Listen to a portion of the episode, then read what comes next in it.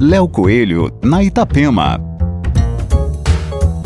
Olá, ouvintes da Itapema. Os microverdes, vegetais pequenos no tamanho, mas ricos em nutrientes, estão ganhando espaço nas receitas do dia a dia, principalmente por pessoas que buscam uma alimentação equilibrada.